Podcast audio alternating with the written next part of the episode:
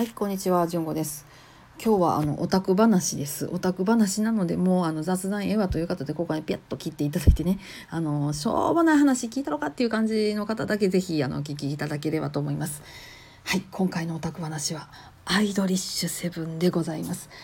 あのアイドリッシュセブンっていうコンテンツにハマったの私実はね2020年なんですよ。それより前にそのコンテンツがアプリゲームとして存在してるっていうのは知ってたんですけどなんならダウンロードしてやったんですけど操作系がね音ゲーの操作系があんまり気に食わなくてですね、えーそちらの方は割とんっていう感じになっていました。ところがですねここから派生したコンテンツで声優さんたちが、えーステージでやるっていうあのライブのえー1時間ダイジェストを見ましてなんとまだ YouTube のあるんですよまだ今でも。いやそれで大変あの励まされましてそこからガチハマりしました。で今回はですねその「アイドリッシュセブン」が映画になるということで、えー見てきました。はい、え2つ見てきたんです。1つは普通の映画として見てきました。えー、Day1 と Day2 があるんでね1個目と2個目となんかちゃうんですよ。でそれでまあ2つも見たいなと思ってたんですけど、えー、1つはね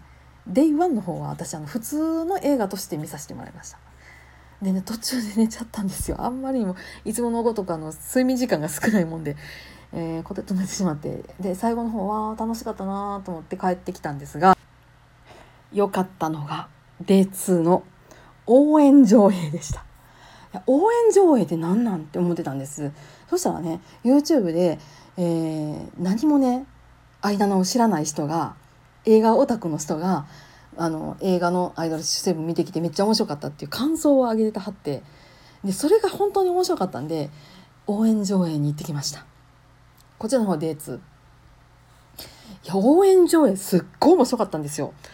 あのー映画ってね絶対あのー携帯も光らんようにしとくしならんようにしとくしバイブも消しとくしっていうのでもうそこに没入できる環境を作るっていう風にしてシーンとしたところで見るようなコンテンツじゃないですか。ところがですねこの応援上映っていうのはなんとペンラ OK うちわ OK、えーその他光り物 OK、えー拍手 OK 声出し OK みたいな。普通のライブの提案をしてるんですよ。いやね普通のライブの提をするとあの Day1 の方で寝た私がですよもう Day2 の方はもう号泣しながら手拍子やんやしながら声出ししながらめちゃくちゃ楽しくあの見てきました。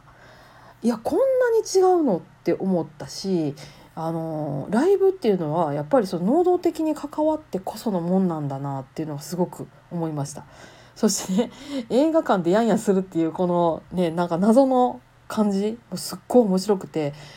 ね、本当にそのライブ会場にいるみたいに没入してる瞬間っていうのを自覚した時にいやめちゃくちゃ面白い体験してるって思いました。でこれまだなんかどっかでも上映してるようなんですけどうちの近くでは残念ながらもう私が行ける時間帯とか行ける日にはやってなくってなんですけどもしね興味がある方アイドリッシュセブン気になってる方っていうのはねもうぜひぜひおすすめしたいコンテンツです。いや本当に面白い体験しました。でこの話のあのね YouTube でレビューされてた方の、あの URL も貼っときますんでその方のねあの感想の方が解像度が高くてむちゃくちゃ面白いので、えーぜひご覧になっていただけたらと思います。まあ、とにかくね愛菜ちゃんたちほんまにすごかった。